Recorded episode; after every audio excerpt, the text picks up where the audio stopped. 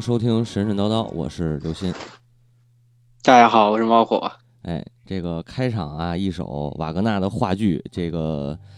呃，什么话剧？歌剧？歌歌歌剧，说错了，不好意思，《尼伯龙根之歌》的那个 第一第一章是吧？第呃第一幕的那个那个。对，尼伯龙根呢，就是在这，它是第一幕的最后一章，最后一个一幕。就是啊，就是当时那个侏儒把莱茵的黄金偷走之后，诸神诸神们进入瓦尔哈拉商量对策。对，那个 entry entry of the ghosts of 呃 the ghosts into Valhalla 这种。这这这个这个就是之前的那个疫情契约里面也有，异形契约里也用了是吗？我去。对。啊，我这还这我还真不知道。对，其实其实异形契约，嗯啊对。就没事没事，我突然想到咱们即将要录的一期节目，啊，对不是叨叨，对对对，即将猫哥老师即将出席宅基地 radio，对吧？嗯，那事儿咱待会儿再说吧，到时候。对对对。然后大家有兴趣可以找找这个这整张歌剧的这个录音版，应该在网那个那个那个音乐平台上面也会有，大家可以听听啊。然后也是推荐这部剧，但是为什么我们这一期突然间放了这么一个？歌了，对，并不是中国神话，哎，并不是中国神话。之前也跟大家预告过，说想要做那个呃番外篇，对吧？对，做一些番外的东西。那这期我们就做一番外，这个呃，再聊聊北欧神话。对，其实其实说说句实话，刚开始要录这期，为什么要选择北欧神话？实际上是呃，因为战神特别火。嗯，然后周围好多电台都录了很多北欧神话的节目，嗯，然后当然当然后来因为大家都知道这个神神叨叨，我也我也比较忙是吧？所以说主要你忙于你你还忙于 过了好久好久，过过了好久好久，然后实际上这战神早这个呃热潮早就过去了，对，不过还是想要说一下，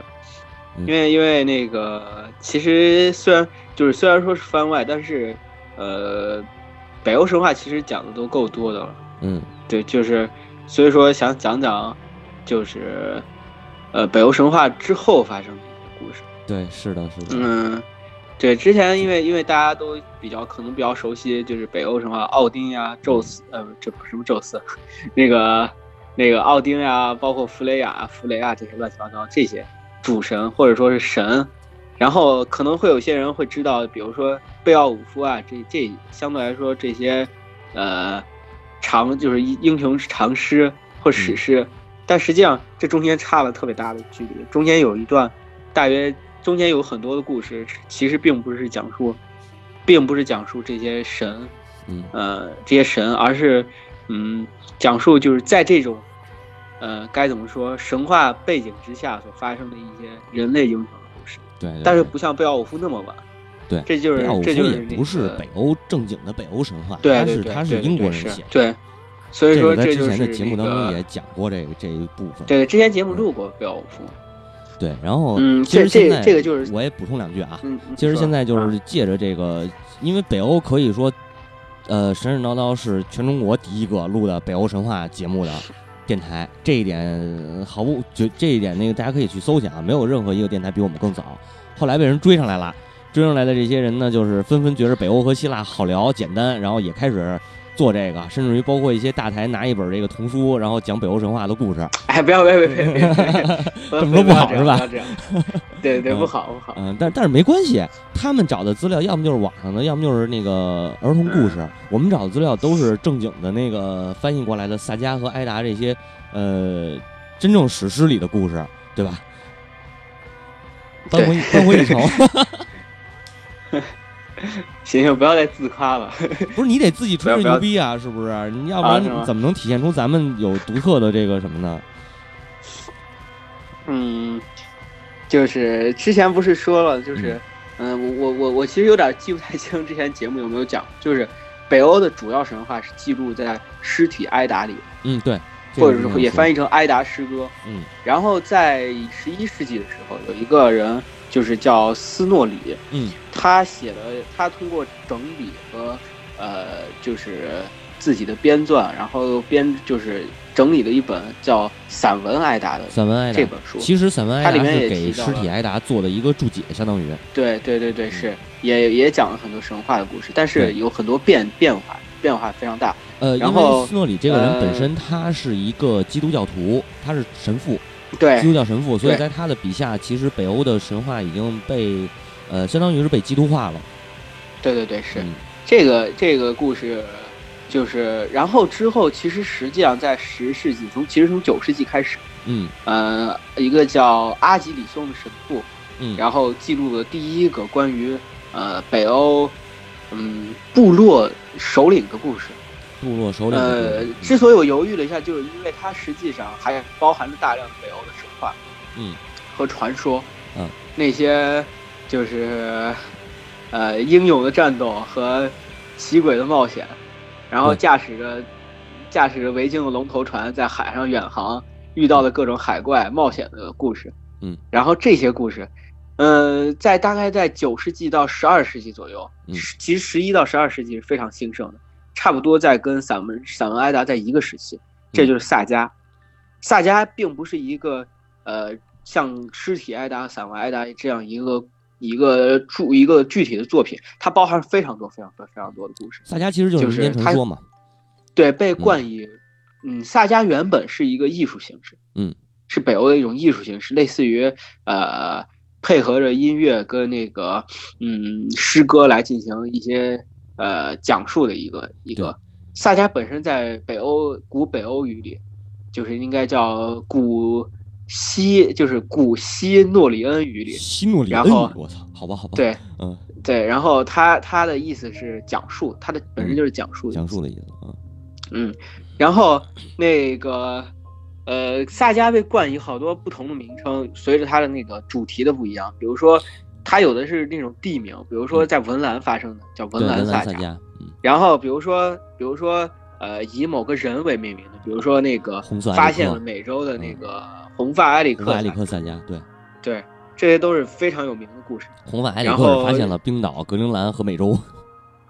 啊、对，这个咱然们之前后那个孟火老师，这个在你加入神神叨叨、加入套词秘密结社之前，我们已经讲过了。对对对，我提过嘛，我我就我提一下，我听过，嗯我听过。你别说的我好像没听过。那个嗯，但是但是但是北欧神话，嗯，大家在听或者说在讲北欧神话的时候，不知道大家有没有注意到这个非常诡异的一点。其实我之前也没有注意到，但是我在整理赛迦的时候，我发现了北欧神话有一个非常非常与众不同的特质。是什么呢？就是，嗯，我我如果如果大如果大家长期听神神叨叨的话，嗯嗯、就是可能会发现，就是嗯、具有完整的故事，具有一个逻辑完整的故事嗯。体系的神话故事，大约背后都有一个呃，就是有一个完整和成熟的宗教体系给它撑腰。对，因为因为故事是需要有人讲的，是需要有人解读的，是需要有人传扬的，所以说所以说有一个完整的故事的话，一定背后有一个成熟的宗教团体。然后举个例子，比如说很简单，比如说佛教，比如说那个呃基督教，嗯，或者说就是这样的这样的，嗯，或者说具有某一个希腊神话，呃，虽然说。呃，我们现在看它的宗教没有，但实际上当时也是有一个比较成熟的宗教团体。但是，北欧神话的奇怪的地方就在于，它并没有一个成熟的宗教团体。北欧的神话其实是基于，就是那个该怎么说，是基于自然崇拜的一个非常松散的、非常松散的宗教，非常非常松散。没错。但是它为什么会有一个，为什么会有一个故事这样一个如此完整的故事流传下来？嗯这就是，这是其实是一个非常非常复杂的神话学现象，嗯，并不是，并不是我们呃所看到的在故事就是非常简单的那些故事。但是这些故事如何形成？实际上这些故事并不是，并很多故事不是原本北欧神话原本的面貌，嗯而是经过了非常复杂的文化交流和变迁之后，才形成我们现在所看到的北欧神话。嗯，举几个例子，比如说，比如说北欧神话，嗯、北欧神话和日耳曼神话非常就是就是斯拉斯拉夫日耳曼体系的神话有非常深厚的关系。对，嗯，比举个例子，比如说比如说在北欧神话的光明之神、黑暗之神巴德尔和霍德，嗯，实际上在实际上这个光明和黑暗双体的，就是呃这种神的形象在在斯拉夫神话里没有。斯拉夫神话之前那个核心，嗯，对，这是之前的那个美剧叫什么来着？叫呃美国众神。美国众神，对，它里面所大家看到那个，嗯，呃，斯拉夫的神。然后，呃，比如说，比如还有，比如说奥丁，奥丁还有个称呼叫沃坦，沃坦，嗯。风和死亡之神沃坦。嗯，沃坦实际上是日耳曼的神。对，它本身也是日耳曼语，对，对，嗯。呃，包括那个北欧神话的诺恩三女神和那个呃日耳曼斯拉夫神话里的那个命运两个两个呃北极星和那个呃我忘了是代表着哪个星星座了。嗯，所以说，嗯，其实北欧神话的，嗯、如何形成的，如何形成一个成熟的神话，嗯实际上，呃，这种成熟的故事，我们所现在见到这种成熟的故事，大约形成的故事时间非常晚，可能在七世纪到八世纪左右才形成。嗯就是它包括北欧神话，包括那个就是，嗯，之前的芬兰，就是北欧，我们知道北欧神话的，我们所现在见到这些埃达、萨迦，它是在冰岛地区流传。是的，实际上这些这些故事和拉普兰人和芬兰人在对于冰岛的入侵是有一定的关系的。卢恩文字大约在四世纪左右，卢恩文字也是在这个就是如尼文，也是在这个时期形成。呃，包括萨迦的故事传扬，其实也是受到了十一世纪日耳曼骑士文学的影响。对对对，有这方面的，呃，嗯对，是，然后这些这些故事，但是最重要最重要的影响就是你刚才说的，对于基督教的影响。嗯呃，之前关于基督教是如何在这个地方传扬的，其实是有一个非常非常曲折的一个故事。呃，其实其实北欧神话，我们总是把北欧神话和维京人联系在一起。嗯呃，的确，北欧神话和维京人有深重的关系，但是维京人并不是，并不只是北欧人。对对对，我们要知道这个故事，这这是我要给大家所说的一个，呃，该怎么说常见的误区，嗯。就是维京人是生活在斯堪的纳维亚半岛上的，嗯，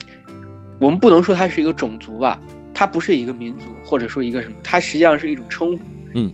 就是对于那些，呃，驾驶着龙头驾驶船龙头船四处打劫的人，四处打劫嗯或者经商，呃，他不仅仅不只是打劫，经商应该是后后来了，嗯，没没没，实际上在前面也有。前面也它有是吗？不不只是不只是打劫，当然不不可能有一个一个一个完整的，呃该怎么说一个体一个体系一个呃，该怎么说类接近于国家的一个形式，不可能纯依靠打劫而建立起来。嗯，对，呃，但是但是北欧人并不只只仅仅有维京人，对，实际上，嗯，维京人在九世纪的时候，嗯。一个叫金发哈洛格的一个国王，嗯。在挪威建立的君主制。在挪威建立君主制之后呢，这是一个完全的呃呃君主制共和国。嗯。然后这个国家建立之后呢，然后是有一部分并不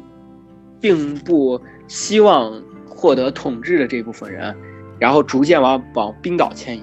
而这部分人才是是主要维京人的主要主要组成部分。是的，是的，对然后实际上在随着金发哈拉德建立，在挪威建立君主制之后呢，在大约在九世纪往后，九世纪到十世纪之间，嗯。丹麦、芬兰，嗯。然后这些国家，瑞典这些国家纷纷成立了自己的，就是就是独立的国家国立王，国吧，对，独立的王国。大概在十世纪的时候呢，一个叫嗯、崔维格之子，嗯，叫就是称号，他被称为崔维格之子的叫欧拉夫的这个人，嗯在在那个就是嗯丹克布兰这个就是布莱梅的，实际上是一个布莱梅主教区的一个一个教士，在他的影响下，在开始推行基督教。对，其实这在当时。这一点呢，在一个美剧，呃，是美剧吧，应该叫那个《维京传奇》里边，大家可以看到有相关的这个对故事。嗯，呃，实际上当时整个斯堪的纳维亚半岛，整个北欧，它是在整个北欧的传教是在一个叫，就是被称为北方使徒的安斯加尔这个人负责的。嗯嗯。然后同时在那个丹麦和瑞典，大约在也是在十世纪，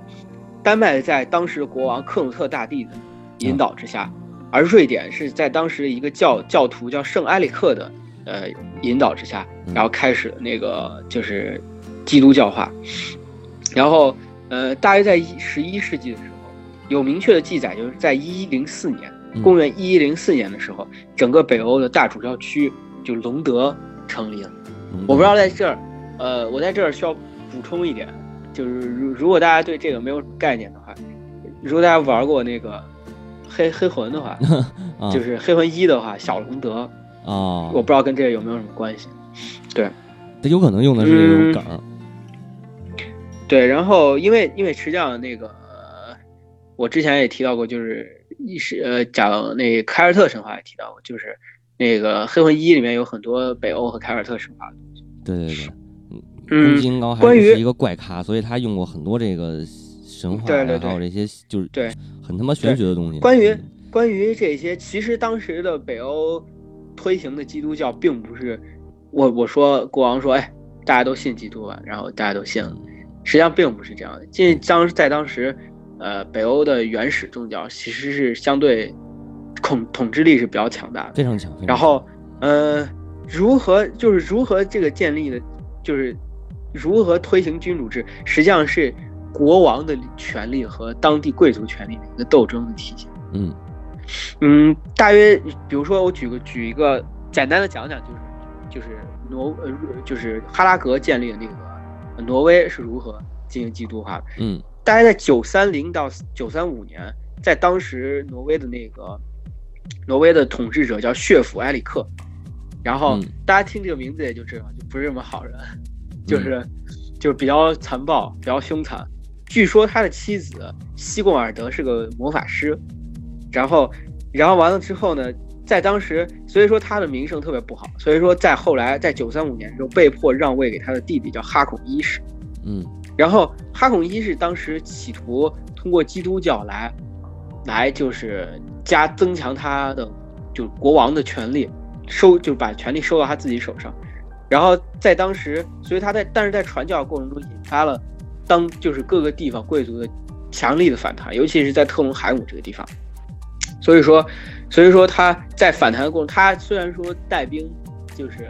就是镇压了这些反反抗，可是他本人也折损在战场上，所以说他的继位者叫哈拉德二世，呃，哈拉德二世在当时的，就是呃，就是该怎么说，呢？当时他继续推行基督教的过程当中，跟那个。呃，就是特隆海姆的当时的统治者叫西古尔德公爵，发生了激烈的反抗，然后这种反抗在当时甚至引起了就是国家的动荡，所以说，所以说在这个时候，他嗯，大约就开了一个叫类似于呃该怎么说，类似于呃国家会议吧，贵族会议。对。然后他当时就是呃提出了一系列缓和矛盾的一些。呃，一些制度，比如说，在在当地的贵族会议当中，必须要有，必须要有那个，就是呃异教徒来进行中从中调和。但是实际上，这个一些有助于，就是在某种程度上有助于基督教的传播。但实际上，实际上，在尤其是在某些异教徒，就是信仰北欧神话、信仰奥丁、信仰信仰那个。呃呃，索尔的这些地方其实是某种程度上是增加了就隔阂的，嗯，然后所以说所以说到了那个呃哈孔侯爵，就是他的继位者哈拉德二世哈孔侯爵继继承了挪威这个国家的统治的权利之后，然后他当时就提出就是呃嗯就是该怎么说就是就是他他通过。呃，政治手段来消除了那个贵族的权利，然后呃，又通过各种各样的办法，大概呃，我们想象得到，就是呃，这个哈孔侯爵他并不是一个正统的继位者，他原来是贵，他原来就是贵族，对所以说他对于贵族非常了解，嗯，然后他他提出了一系列的，就是呃手段，最终消除了贵族的统治权之后，然后，但是他当时给贵族的那个就是承诺是给他们宗教自治的权利，而贵族很高兴，跟高兴之后，高兴归高兴，可是等到他权力发现都收到国王手里面之后，就没有好日子了。然后嗯。哈古侯爵的继位者就是刚才我是提到推维格之子欧拉夫，以非常血腥的特，就是并且坚决的手段来坚就是直接暴力进行这个基督教的传扬，然后在当时直接拆除了那个呃，在当时供奉神的圣所，嗯。然后烧毁了圣像，嗯。然后完了之后处死了那些也就是坚坚坚持信仰异教徒的那些异教的那些呃教徒，然后完了之后，然后进行了非常暴力的，就是传教，所以最最终才把挪威变成了一个嗯纯粹的基督教国家。你说这个这已经是特别有意思的一个嗯有一特别有意思的故事吧？就是说当时的那个基督教神父传教，然后说我们那个大家要信仰上帝什么的，然后呃这是在呃好像是挪威还是芬兰，我忘了一个乡村里，但是他这个乡村里供奉的是一个那个托尔的神像。然后那个乡村的村民呢，就是说你不，我不信你说，你看那个托尔的神像显灵了，怎么怎么着？说如除非你让明天，明天你让那个那个呃，明明天能下雨，你能让上帝呃下雨，我们就相信你。然后第二天呢，这个就是主教说行，那我就祈祷吧。然后呃，很很巧合的是，第二天果真下雨了。然后这帮村民就是说，我操，上帝的力量原来这么这么强大。说那那个那个，因为呃，基督教肯定是要拆他的那个托尔的那个神像嘛。呃，对，村民说：“那你既然你们说这个上帝这么有神力，那那你们就拆吧。”然后说那个那个，但是但是村民说，就是还有村民反对啊，说我们其实托尔的神像经常接受我们的供奉，我们给他那个奉的这些呃生生肉食物什么的，那个他都会吃等等的，然后还会显灵，然后会动会显灵什么的。后来当那个主教把这个神像砸开砸砸碎砸开以后，发现神像的肚子里全是耗子。哈哈哈。嗯，对对对，我好像也在哪听过这个故事。对，特别有意思。嗯嗯，但是但是有意思的就是这些神父，这些呃，因为我们知道在当时基督教的基督教的那个时期，嗯，呃，就是其实这些呃神的信仰者，尤其是神父啊、主教呀、这些人，实际上是某种程度上是他们是文化人，就是他们、嗯对他们实际上在是有的人是学者，有的人是呃呃，就是一些呃该怎么说？他他们其实呃除了传教以外，他们更知识掌握在教就是主教的，就是该怎么说？我这这会儿突然不知道该如何组织语言，嗯嗯就是在当时那个时间，知识掌握在呃僧侣神职人员，神职人员手里。神职人员的手里。对，呃，所以说这些主教和这些神父，他本身就是有的人是非常优秀的历史学家，嗯。然后他们不忍心看到这种具有当具有就是当地呃非常浓厚北欧文化的呃文化元素就就此消亡，啊。所以说他们很他们开始记录这些这些传扬在北欧当地的一些故事，但是在记录的时候，我不能完全按照他们原来故事的本来面貌对，必须要做出改变。嗯，必要做出改变。嗯所以说，他们就进行了一系列基督教化的改造之后，嗯把这些故事记录了下来。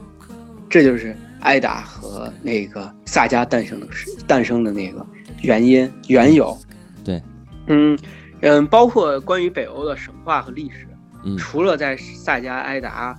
就是这些里面有，除了这个以外，嗯，其实还有两部作品我们需要非常注意。然后一部是一七一零七五年，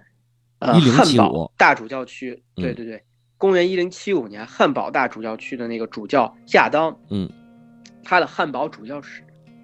这里面记载了非常多关于北欧的祭祀、他的习俗、关于神话，嗯就在在这里面我们可以知道，就是当时其实北欧的神话，我为什么说它是一个非常松散的神话呢？这里面就有很多例证可以证明。嗯举几个例子，比如说北欧神话，就北欧人并不是把这些神话，这些很多北欧人不能说全部，但是有一部分北欧人是并不信这些神的。嗯，对，就是他们的神灵信仰不是以，呃，就是我我我要求奉献神为主，而是神神在心中，有点违心，就是我有点那个，就是该怎么说，就是我自己神在心中，神不是神给予的力量，是我自己的力量。是我就是在当他的记载当中，有很多人说，嗯有很多人说，就是在当时那个，包括欧拉夫也经常称赞称赞他手底下勇士，说，呃，其实就是，呃，你你不是受到了托尔的恩泽，而是你本身就在走走在成为托尔的路上。嗯然后，然后完了之后，有很多人也在经常，就是他们对于宗教的相对比较淡漠，就是嗯这些、这些神的形象，其实更多是给予给予他们心灵的支持，这有点像现代宗教对对。一些形态。对其实我我的理解就是，我的理解就是说，那个通过嗯北欧人就是那种通过我自己的那个实力，然后得到神的认可，我就能成为神。嗯，对，实际上这也是北欧神话，包括勇士进入瓦尔哈拉，嗯也是一个，也是这样的一个情况。嗯，第二部作品是那个当时冰岛的历史学家，嗯然后记录的这个叫叫萨克斯萨克索，嗯，然后他受到斯诺里的影响很大，他记录丹麦史，呃，丹麦史记录到一八一八七年为止，就是这这部作品叫《丹麦史丹》，麦史，嗯。就是如果大家对那个就是我不知道，就是我只我只找到了一些部分，呃，夹杂日语、英语、中文，反正稍微看了点儿。然后呃，如果大家感兴趣的话，可以去找找这两部这两部作品，是相对非常重要的记录北欧历史的，嗯嗯就是不只是讲神话故事，而是记录了很多包括祭如何祭祀，如何这些如何召开贵族会议，然后嗯包括基督教是如何在这个地方进行传播的这样的故事。嗯，实际上在北欧那些 主教，其实感觉他的信仰不是那么虔诚，就一些故事里面，他们比较客观的记录了这些故事，其实在某种程度上，嗯，所以这个就比他比较好看一点。对对，嗯，就是话说回来，就是这期我们不是说我要讲萨迦嘛，嗯。呃，但是萨迦又非常的凌乱，嗯。有很多萨迦非常的凌乱，嗯。然后就是，哎，故事也比较，呃，有有，因为一些国内的翻译不是特别好，所以它故事相对比较无聊，然后呈现的至少给我看的样子还呈现的比较无聊，嗯。所以说我我相对来说找了几个，找了一一部分比较有意思的故事，比较成也比较成体系的，然后来给大家讲一下。呃，我主要依据的这本书呢是，就是最近才翻译的，就是大家可以找一下，叫《北欧维京英雄传奇》。嗯嗯，这个故事，然后这个是我不知道是不是，应该是北京联合出版社出的。嗯，对，大家如果感兴趣的话，可以可以去找一找。不过翻译的也不是特别的好，但是还可以吧，但是那这个翻译个，，嗯，但是它背后有有一个就是，呃，十九世纪泰格奈尔的十九世纪历史学家泰格奈尔，根据他的历史研究，嗯然后包括古代北欧语言的研究，然后用用最接近当时史诗的一个形式来重新编撰的一个嗯萨迦故事，对，就是这个比较有意思，非常有意思，大家可以去看一下。你要说翻译的嗯话，这一版应该算翻译的还行的。你看石金娥那一版翻译的可能更看着更晕。呃、嗯对对对北欧北欧的这个这个这个北欧神话相关的作品，也就是这样了。嗯，对，实际上它的故事非常有意思，我们可以把它当做一个又一个的加勒比海盗来看。啊，是的，是的，嗯，对，可以。嗯、那我们就是就是说从应该算是从当时的这从这个萨迦故事的开端开始，就叫这个索尔斯坦萨迦。对，加在托尔斯坦萨迦，但是他并不是上来就讲托尔斯坦故事。对，嗯、就是这个故事是从维金，维金之维他托尔斯坦是维金的儿子，但是嗯这个故事是从维金开始讲嗯。这个人叫维金啊。对，叫维金。嗯，然后呃，这则这个萨迦的开端是讲就是最早是一个叫洛格的国王，然后他统治着挪威北部的王国，然后因为他的名字非常，就是他的他非常他本人非常高大强壮，嗯所以说他的名字就从洛格延伸到哈洛格。嗯，我不知道跟那个金发哈洛格有没有什么关系，他也是统治北欧的挪威的这个国家。是是，因为我当然要说一下，因为萨迦它虽然是历史，但是它所记载的故事非常的，呃，带有浓烈神话气息。嗯然后实际上它包含着很多谜团，它到底哪一部分是历史，哪一部分是神话？也有有点类似于我们三皇五帝，对，对到底是不是历史呢？我们现在很现在的研究来说还不能很确定，但是但是目前的考古发现来说，可以确定确实是存在着这么一段时期，嗯，存在着人们从信仰北欧神话到信仰基督教的这一段转化时期，嗯但是这段转化时期究竟是不是萨迦故事所描绘的时期，不知道，嗯对，因为它里面整神话故事神话气息太浓烈。对对，然后继续讲，然后所以说他这个国家就称为哈洛格兰，然后它的意思就是哈洛格领土，非常直白。直白，嗯然后，呃，哈洛格他的妻子叫格洛尔，然后他们他们他们两个人所生的就是，呃，他们没有儿子，所生的是两个女儿，两个女儿，一个女儿叫艾莎，一个女儿叫艾米莉亚。嗯，他们分别是那个北欧古北欧语，就是艾莎的意思是灰烬的意思，嗯就是余烬的意思。嗯艾米莉亚是灰的意思。嗯，然后，呃，在当时洛格手底下传火了，操，对，可以开始传火。嗯，洛格手底下有两个侍卫，就是他的两个将军，一个叫嗯韦赛特，一个叫费维。嗯这俩人呢，然后有一天韦赛特跟费维就跟那个洛格就是说说说我我们就是大约就是跟那个你们的女儿已经两情相悦，嗯然后看能不能就是把许配给我。嗯然后当时洛格就有点不愿意，就说是，呃，他有点想让这些女儿嫁给一些别的国家的国王，啊，啊进行一些政治联姻，是，不愿意。所以说韦赛特和那个费维干脆就把这两这两个呃公主掳走了，嗯然后 然后掳走之后呢，他们就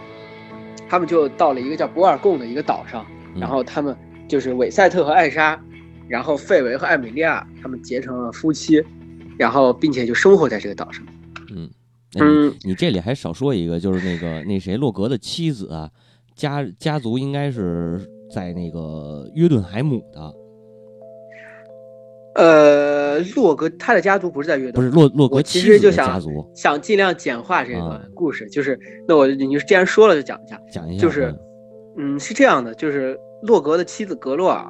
他的父亲叫叫那个就是格里姆格里姆，嗯对，呃，他格里姆这个他统治的国王叫他统治的王国叫格里姆斯加德，对，然后这个位置啊，我们可以叫阿斯加德，就是、嗯就是斯加德可能就是一个后缀，他的这个位置在那个埃利法格斯，嗯埃利法格斯这个地方呢，实际上是他的意思是约顿海姆，嗯呃，而那个格里姆的妻子叫阿尔沃。嗯，这个其其实我不想讲，因为这儿出现了太多人名，是是可能会造成一些混淆。嗯，呃，阿尔这沃这这样讲啊，就是咱们从这个以洛格为为核心，就是洛格的老丈人是约顿海姆地区的国王，然后洛格洛格的这个丈母娘叫阿尔沃，对。对吧？阿尔沃的父亲叫阿尔夫夫，，嗯，就是阿尔夫 the old，就是嗯。这个意思，就是、这个意思是，对他的国王国在阿尔，他的王国就叫阿尔夫。嗯，阿尔夫这个位置在亚尔夫海姆，亚尔夫海姆，亚尔夫海姆是精灵的王国，对，在那个北欧神话当中。对，然后呃也就是说，可能就是洛格的老丈人是巨人的后代，洛格的老丈母娘是那个精灵的后代，对吧？对嗯，对，你看这么讲是不是就容易理解了？有道理，有道理，是吧对。然后我们继续讲他的故事。对对对，继续。然后嗯那个，呃，回到那个公主的故事。嗯然后艾米莉亚和费维的儿子就叫维金。嗯然后韦赛特和艾莎他们生了两个儿子，一个叫布伦纳，一个叫西古德。嗯，当然这两个人并不是什么重要的角色，我们可以把它忘掉。好，好吧，好吧，就是主要讲围巾。嗯然后我们把故事，这时候的故事应该转移到另外一个国王的身上。嗯，嗯这个国王叫灵王，嗯他是瑞典的国王。灵王。然后完了嗯之后呢，嗯，他他的名字叫灵，哦哦，然后他有一个女儿，长得非常非常的美丽，叫叫红沃尔。嗯然后这个这个，但是这女儿她不仅非常美丽，而且非常的英勇善战。嗯然后她她本人就是就是呃，他的父亲经常让他给他许，就是给他相亲，相了找了各种王子，找了各种贵族将军，他都看不上，不仅看不上，而且还击败了对方。嗯然后大家都觉得那个，大家都心就是这些王子啊，这些国王都心有不悦，嗯然后不太高兴，然后于是他们，呃，就找来了那个呃一个叫一个非常强，就是非常就是该怎么说邪恶的反派，啊 叫哈雷克。然后这个有一天就是沃霍尔在那个宫殿里待的正好好的，然后大家都在就是欢歌载歌载舞的时候，突然有一个呃丑陋的巨人缓缓从那个宫殿的门口出现，然后据说他长着光头，然后背后还长了一个巨大的瘤子，我操，然后完了之后非常的丑陋，然后他跟那个灵王说说我现在看上你女儿了，你必须要把她许配给我。当然大家都不愿意这个事情，结果灵王还没说话，他直接就把灵王给干掉了。嗯然后卧红啊一看，就是他也没办法，而且大家都，而且周围的大臣，嗯，其他国王、其他国家来做客的王子都在嘲笑他说：“你看，你现你当时，当时你看不上这个，看不上那个，现在你现在你受到该受到惩罚了，就是报应来了。”然后这时候他就跟他的侍女说，他找来一个应该是侍卫，跟他的侍卫说：“那个你现在到一个就是叫博尔贡的小岛上。”你去帮我找一个人，然后给他就是这个人叫维金，嗯，然后现在目前为止我所知道的勇士当中，可能只有他才能干掉那个哈雷克。你跟他说，如果他能干掉哈雷克的话，我嫁嫁给。他啊，对于是这侍卫找到了维金，当时维金的那个就是并不在家，当时他的父亲就是嗯费维和艾米莉亚，他的嗯父母在家。然后完了之后，当时那个侍卫看到之后，看到有外人在，于是就就是留了个口信，然后完了之后就走了。这时候费维这刚他侍卫刚走，维金回来之后，费维就跟他说说，哎，我今天看到那谁谁谁侍卫，我就知道这事儿是要来的。我嗯跟你原本的讲讲讲讲一下吧。然后就是他把这个事讲了之后，维金肯定很高兴嘛。嗯然后他呃呃，他就是说，哎，我心里想着，我建功立业的时候来了，对对对，对然后迎娶迎娶公主，对走上人生巅峰的时刻来了。你看这就特别的特别的那个呃骑士骑士故骑士故事的那种模式，啊，对对对嗯对对。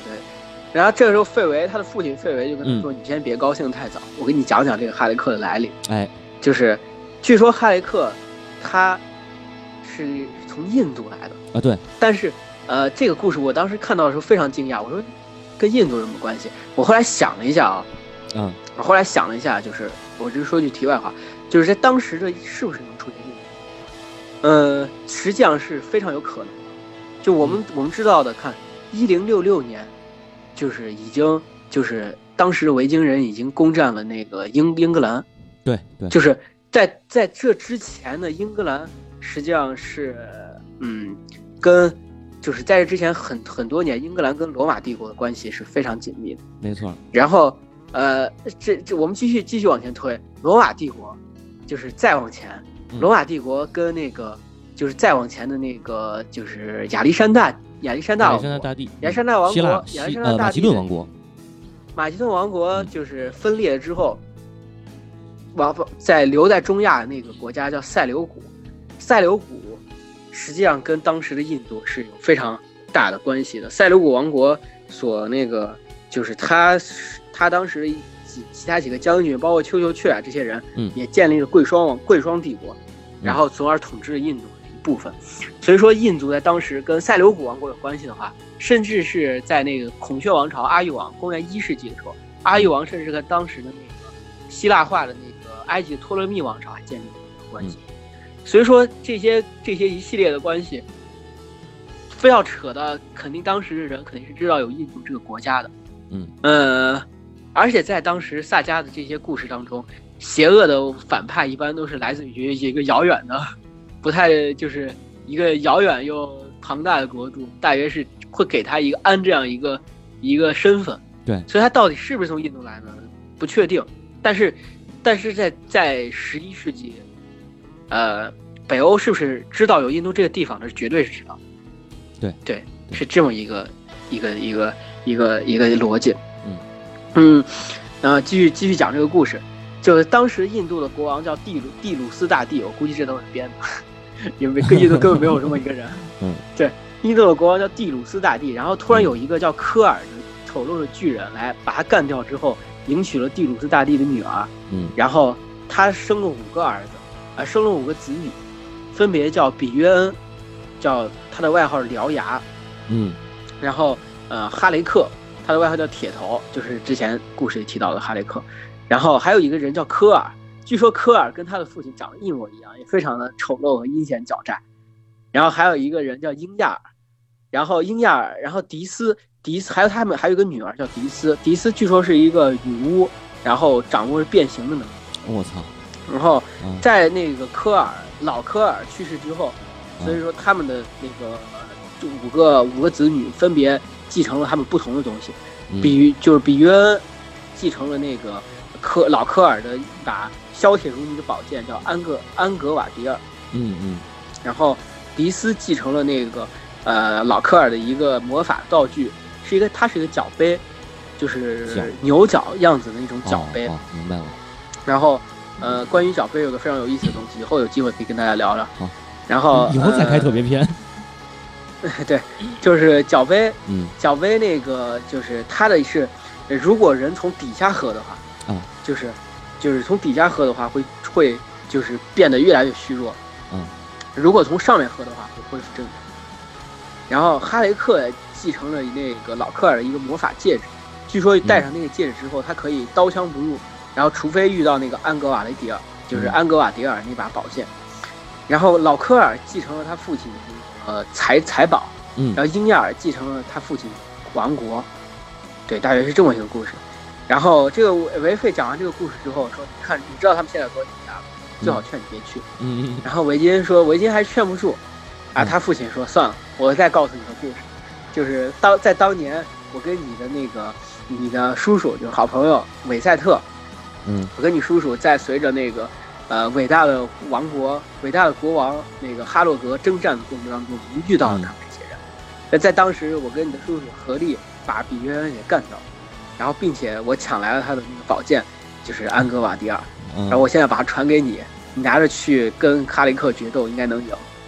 哦，然后神器出于是，呃，对于是他就把这把宝剑给了维金，维金又拿着去跟哈雷克决斗。嗯然后在当时，哈雷克已经在那个呃王，就是当时的国王，就是就是在那块儿作威作福，已经把灵王干掉之后，继承了他的，抢夺了他的国王和财宝啊，作威作福，天天呃就是大酒大肉。然后他之所以没有染指红沃尔的原因，就是因为红沃尔告诉他说，我现在已经通知了一个勇士，嗯，你你你不是说你这个是就是你特别强大，没有人能干掉你。啊我我通知来这个人肯定可以把你给击败，所以说你要是不信的话，你在这等着。然后哈雷克就出于骄傲，就一直在那等着。然后于是那个维金就带着宝剑出现在了过了过了一段时间之后，他就出现在了皇宫。嗯当时哈雷克一看到维金拿着那把宝剑，就开始就哀叹了一声，说：“看来我注定要失败了。没有想到我哥哥的宝剑竟然在你手里。”嗯然后这个话一刚落，维金拔出宝剑，然后就是直接刺穿了哈雷克的身体，然后并且把他的头给劈开了。然后于是这个之后，嗯呃，这个之后就是就是按理来说，公主和呃维金也算是王子吧，嗯然后公主和王子应该过上呃美妙的生活，但是维金并没有这样。维金说：“你现在，我现在先不迎娶你，我现在还是那个该怎么说？我现在还是一个无功名之人，我现在需要到外面就是呃四处征战，闯下功名之后我才来迎娶。”嗯于是这个话说完之后，维金就驾驶他的龙头船，然后出去四四处航行。啊在有一次航行的过程当中呢，他到了一个小岛上，然后他非常的感觉非常的渴，然后完了之后，在四处寻找水源的过程当中，有一个非常美丽的女子，然后接近了他，嗯。然后非常美丽的女子 献给他一个，说是那个我早就听闻了你这个维金大名，然后鼎鼎有名，四处征战，是一个勇士，然后我在这等候你多时，给你提供了酒水，嗯。来让你呃休息休息。然后他手里吃了一个奖杯，然后维金于是就拿着这个奖杯喝了喝了酒，喝了酒之后，他发现突然发现就是身体变得无比的虚弱。这时候这个女子显出了原形，是个非常丑陋的女巫。我操！然后她就是迪斯，嗯就是之前那个老科尔的女儿，哦，就哈雷克的姐姐迪斯。哦然后完了之后，迪斯就是说是，然后完了之后，就是就是异常邪恶笑了几声，是说是看中了我的中了我的计，然后就在这儿就是虚弱的死去吧，然后没有任何人会知道你。嗯然后，呃，于是维金就一日比一日变得虚弱，在这个荒岛上也没有人来救他。然后，于是有直到有一天，他遇到了一艘装饰非常豪华的龙头船在此停靠，嗯于是他就上去求寻求帮助。就是其他的水手看到了那个有一个呃身浑身长着脓疮，然后非常虚弱的一个人的时候，大家都避之不及，不想让他上船。在当时的船长，就这艘龙头船的执掌者叫哈夫丹，认嗯看出了这个人的不凡，也不知道他咋看出的。对，然后他于是他就是，嗯、就跟那个经过占卜之后，他跟那个就是维金说，说是你你是受了那个中了迪斯的奸计，然后你是被暗算了，然后我我我这边刚好有解决的办法，然后完了之后，我看你这个出身，看你似乎是个出身高贵之人，然后完了之后，我去寻求，我去找找帮助，看能不能把这个诅咒给解除了。于是哈夫丹找到了他的义父，他的义父是一个侏儒法师，我操叫利特。嗯，对然后他请求利特的帮助，然后利特于是在那个利特的帮助之下，然后他就这个侏儒利特把那个奖杯偷了回来，嗯然后于是帮助了那个就是呃维金恢复了正常。哦然后于是维金恢复正常之后呢，跟哈夫丹一起，然后寻找就是他肯定要报仇嘛，嗯寻找那个迪斯的舰队。然后当时哦，之前忘了提到，就是迪斯跟那个一个叫蓝背巨怪的一个叫约库尔的人，嗯然后结成了夫妻。然后呃，之前我没有提到，就稍微补充一下。然后完了之后呢，然后在在在一次大就是一次大雨磅礴的一个夜晚，嗯然后他们发现了，就是在一个海边上海峡里面停靠了十八艘长，就是就是十八艘巨大的长船，然后战舰。嗯然后这时候哈弗丹就说，这就是那个约库尔和迪斯的舰队。然后完了之后，呃，我然后这时候维金维金听到这个之后怒火中烧，然后率领他的舰队，然后就冲冲向了那个这十八艘战舰，然后他们展开了非常激烈的厮杀。嗯然后这是一直征战四天。然后当时那个就是哈夫丹和和维京的船队消耗殆尽，然后十八艘战舰也只剩两艘了，就是约库尔的战舰也只剩两艘了。然后这时候他们进行了非常激烈的接舷战，然后完了之后，那个就是维京和哈夫丹两个人，然后冲上了那个就是约库尔的坐舰，嗯然后他们两个人和约库尔展开了决斗，在决斗当中，约库尔愤怒的大吼，说是不知道那个利特用了什么奸计，然后那个迪斯现在身受重伤，在海峡上休养，然后完了之后，呃，他的他的那个脚杯也不见了，哦然后非常的生气，然后于是那个在怒火之下，然后那个就是呃就是那个谁呃约库尔一一脚把那个哈夫丹蹬蹬到了一边，然后但是那个就是就是维金趁着那个维金趁着约库尔就是就是该怎么说 CD 的时候 硬直的时候，然后冲上前去一剑刺穿他的身体，然后完了之后。嗯，然后这时候他们战胜了那个约库尔之后，并且在海湾上也发现了奄奄一息的那个身受重伤、奄奄一息的迪斯，然后他们给迪斯处处以实刑，嗯就生生用石头给砸死了。嗯然后完了之后，呃，在之后，然后他们就收编了那个约库尔的船队，然后把船修容，修容一新之后，然后休整了一段时间，然后就是准备返回呃自己的国家。嗯。然后在在他们在结果在就是行驶到波罗的海的时候，然后遇到了另外的就是呃四艘船，嗯。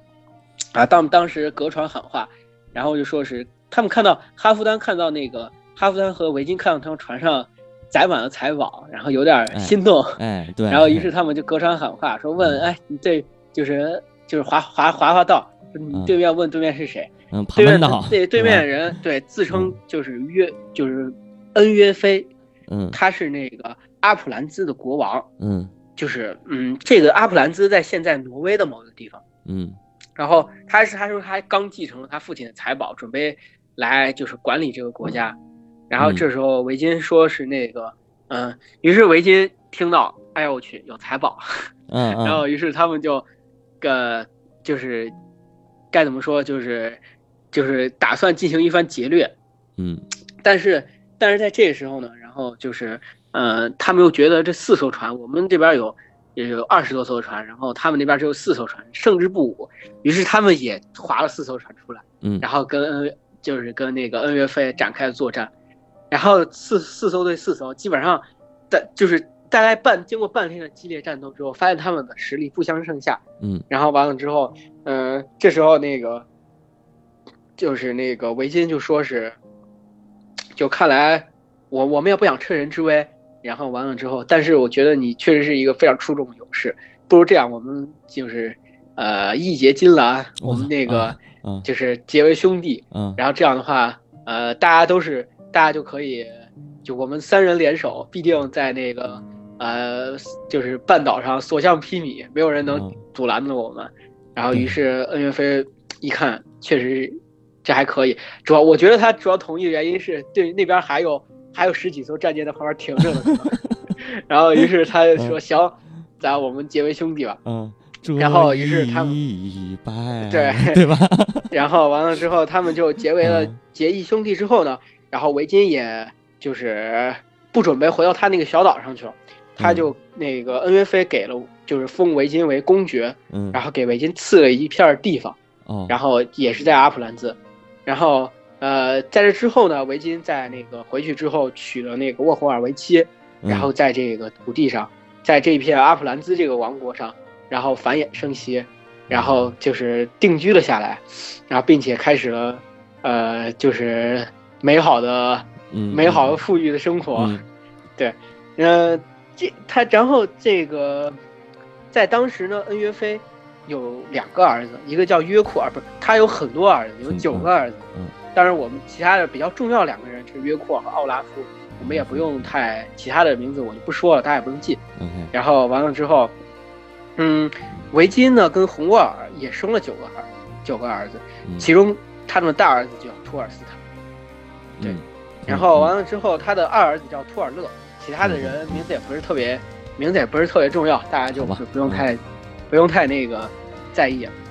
所以呃他这个托当时呢尔斯坦和托尔勒是不是跟那个托尔有关系？嗯，对，应该在当时有嗯很多北欧的人名字，比如说叫弗雷亚，什么呃恩弗雷亚，什么哈弗雷亚，嗯，对，包括那个托尔斯坦，确实是跟托尔有关系的。嗯，对然后他们喜欢起就是带有神灵名号的一个名字。是的，是的，嗯，关于这他们俩的故事就很有意思。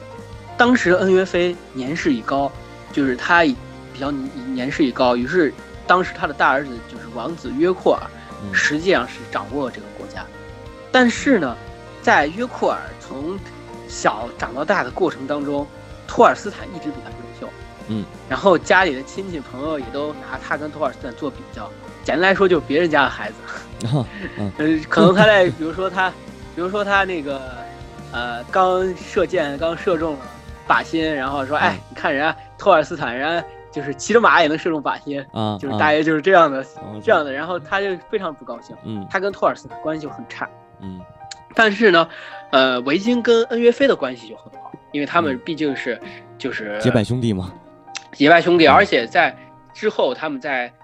继承了这个国家之后，也进行了一系列对外的征伐。然后把阿普自然的国土长就是往前推进了很大的一部分。嗯然后，嗯、所以说，所以说这个就是，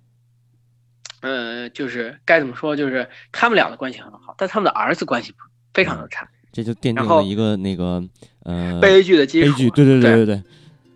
当时，嗯当时那个他们，嗯，九个人就是，就是，呃，王子约库尔和他的九个兄弟和托尔斯坦和他的九个兄弟在玩一种叫击球游戏。据说这种击球游戏有点像那个曲棍球吧，应该是有点像。哦，然后他当时在玩机机机关游戏的时候，托尔勒托尔勒这个人非常的勇猛，但是他也非常鲁莽。他当时就故意故意那个跟奥拉夫说，说是那个，哎，你你你把球接住，然后于是他一脚把球踢，就是就是踢的特别高，然后奥拉夫就是从奥拉夫头顶上一下子飞了过去，把他吓了一跳。奥拉夫觉得这个事情是对他的侮对他的羞辱，然后他非常生气，于是他一把就把托尔勒推倒了，然后完了之后，并且拿他的长杆在托尔勒头上敲了一下，我操，敲的托尔托尔勒头破血流，然后完了之后。嗯，当时托尔斯坦生气的，就是向奥拉夫要的说法。奥拉夫说非常轻佻的，就说是，看来头上有个包，对于那个托尔托尔勒来说不是什么大事。然后，然后托尔勒，于是他非常生气，然后他在就是，呃，他跟他他表面上没有，然后实际上他内心就怒火滔天。于是他在击球游戏结束之后回去跟他的兄弟回回家的时候，他借口说是他跟他的兄弟说是我有别的事儿，我要。出去一下，然后拿了一把拿了一把长枪，然后直接过去把奥拉夫给捅死了。我操！然后太鲁了吧？然后他拿着长枪回来之后，然后他那个托尔斯坦看他长枪上有血迹，然后完了之后就说是这是咋回事儿？然后完了之后，嗯，当时那个托尔勒说，呃，这个事情很好解释，我不知道我有没有把我不知道有没有把奥拉夫捅死，反正他肯定没什么好狗的吃。然后，然后于是那个就是托尔托尔斯坦说这事儿完真是大发，你这玩意儿捅死还行。于是他们就找到了他父亲维金，维金就说，维金就说说是那个，哎，这事儿确实太严重了，就说是，嗯，我不能帮你们，因为因为我跟那个就是恩约菲关系特别好，我帮你们是就是背信弃义，嗯，然后。但是我也不能不，我也毕竟你们是我儿子，说这样吧，你们现在赶紧赶快逃，赶快跑，然后赶快叫上你们的就是兄弟，赶快跑。然后我在一个湖心小岛上，一个有我我有一个秘密基地，然后里面有足够的食物，然后你们就在这待着，等风头过去了，我再想办法看能不能斡旋一下。然后完了之后，呃，于是他们就这九个人兄弟就跑到那个湖心小岛上，一直躲了起来，然后。阿拉夫被杀死之后，约库尔非常的气愤。嗯，当时他就是跟那个就是就发誓一定要找到托尔斯泰，并且把他杀死。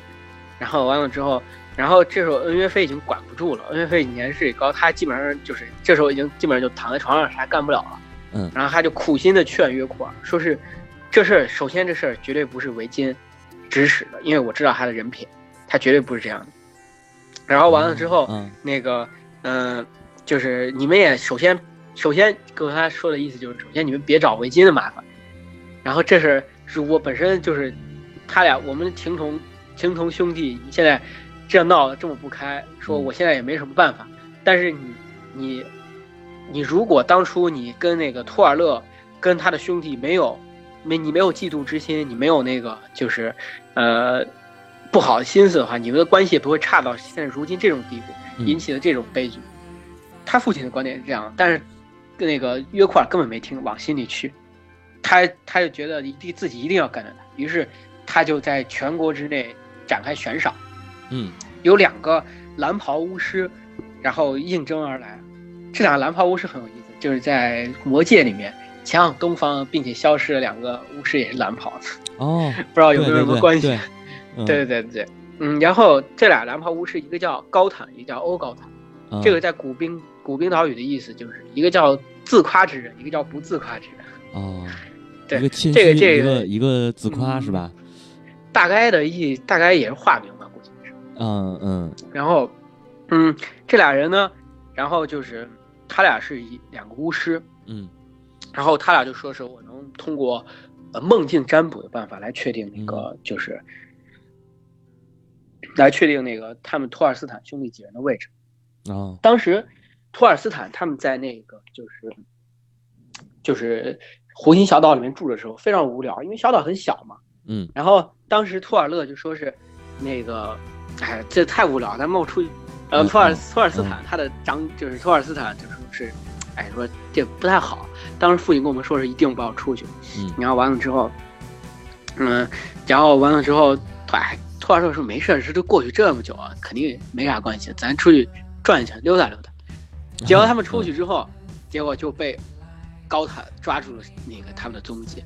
然后完了之后，呃，他们通过梦境的占卜的办法，确定了他们在火星小岛藏着。然后于是他们就找到了围巾，嗯，然后完了之后，围巾就说是，围巾承认说，我确实把他们藏藏起来了，但是那个，嗯，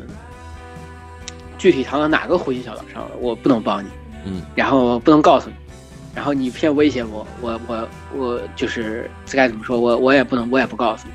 然后完了之后，嗯，于是那个就是，嗯，嗯，于是这两个巫师又通过一次梦境占卜之后，然后发现了那个他们在确定他们的位置，然后于是他们就打算那个恩约约库尔就集结了这些好多人，然后就准备，呃，就是干掉他们，就准备袭击他们。他大概集结了，就是。嗯，他也没有叫，没有叫多少人，估计是出于保密的可可能性吧。嗯，因为毕竟这属于呃皇室内部的一个亲一个亲亚，然后他们不可能把这事儿宣扬太多。他召集了他父亲卫队二十二个，然后完了之后，嗯，包括他的八个兄弟。这时候，那个在托尔斯坦突然做了一个梦，他在睡觉的时候突然做了一个非常不祥的梦，在这个梦当中，呃，有就是有八头熊，二十二只狼。和两只狐狸，嗯，来那个来他们的在他们的房子周围转悠，其中一头熊，然后非常的强壮，浑身赤红，然后完了之后，他就跟醒来之后，他就跟他的弟弟说是糟了，我这有一个有一个梦预示着我，可能是那个约库尔和他的八个兄弟，然后然后那两只狐狸，我也我也闻到他们的身上的腥臭的味道，感觉那两个狐狸才是最可恶的两个人，嗯，然后完了之后。于是他们就没办法，他们就跟他，他们就那个找到了他的父亲，然后就是同时这个是第这个时候维金也，就是也领领着他的人，然后来那个通知那个就是托尔斯坦，说是这个这样坏了，有人已经知道你们的地方，嗯，然后完了之后，呃，说是现在这样，我我带着人，然后支撑一下，然后完了之后，你们你们如果有机会逃的话，就赶紧逃跑了。然后完了之后，这从这时候你们就是能逃多远就逃多远。然后我不想通过因为这事儿跟跟我的结拜兄弟，然后那个就是就是该怎么说，就是分裂反目成仇。对对对，分裂对。然后完了之后，嗯，这时候那个就是就是。他的父亲就是维金，也潸然泪下啊。然后完了之后说是，看来我我以后可能也是再见不到你们兄弟二人了。嗯。然后完了之后，这时候这时候那个就是他们接近了这个屋子，然后两就是约库尔看到托尔斯坦之后，愤怒大吼了一声，于是开始进就是就是这场激烈的战斗爆发了。嗯。然后完了之后是首先是那个就是维金。维金就是呃带着他的带着他的手下卫队，然后就死死的支撑在门口，然后有好几次那个托尔就是约库尔手下想从墙上翻过去，然后都。都被维金击退了，然后完了之后，而他的那个九个而那个托尔斯坦和他九个九个兄弟来支撑着，就是守着把守着那个另外一道门，然后完了之后，呃在这在猛烈的进攻之下，然后完了之后那个就是。托尔斯塔的几个兄弟，然后全部都阵亡，嗯，然后完了之后，只剩下托尔斯坦和托尔勒两人，然后完了之后，那个呃，但是但是他们仍然死死的守着后门，然后不让人那个就是击，就是并且击退了那个就是嗯约库尔的军队，然后完了之后，在在那个激烈战斗激烈爆发的那个当口，然后那个就是维金拿手中的宝剑，然后和盾。狠狠的相击，发出了一声巨大的声音，然后震慑了敌军。然后那个托尔斯坦和托尔，就是托尔勒，也在趁这个时候，然后就是突出了包围圈。然后完了之后，就是呃逃离了这个，就是逃离了那个小屋。嗯。然后，但是但是这个故事在在在到这儿的为止，维金到底是一个什么样的命运？这个故事他在之后也没有再也没有提到。我估计他是不是阵亡了？对，就是阵亡的包围圈当中。啊，然后，嗯，在嗯，于是这兄弟二人就开始进行漫长的冒险故事，就是他们就是离开了自己的家之后，怀着悲痛的心情，然后展开了漫长的冒险故事。嗯其实这个故事是三个萨迦连在一起，嗯是，就是维维金的维金的萨迦、嗯托尔斯坦萨迦和勇者乔弗里夫萨迦。，嗯乔弗里夫萨迦是那个托尔斯坦的儿子。嗯就是也，我们有如果下次有时间的话，我们可以继续讲托尔斯坦的故事，并且在之后接上乔布里夫的故事。行，这个反正咱们他这个是一个的番外，不定期的话，那个就更出来，对吧？嗯，对，他的托尔斯坦的冒险故事，在这之前我们可以讲他的都是他在皇室的故事，嗯皇室生活。在之后进入他的下一个阶段，下一个人生阶段，他的冒险故事，对，他和海怪的战斗，他和那个就是所谓的不祥者乌费，我估计可能是一个呃，就是大海盗，就是幽灵船嗯。这样的故事，和他其他的结拜兄弟和他冒险战斗的生活。嗯。对，没错。嗯，之后咱们那个未未来有机会再讲吧。虽然这回没赶上战神那一篇，但是赶上他妈冰岛的这个这个热劲儿了。冰岛什么？世界杯啊。世界杯嘛，对啊，啊，啊，也算是赶上一个热点哈，嗯，算吧，对吧？那今天这期就先到这儿，行行感谢大家收听，拜拜。哎，感谢大家收听。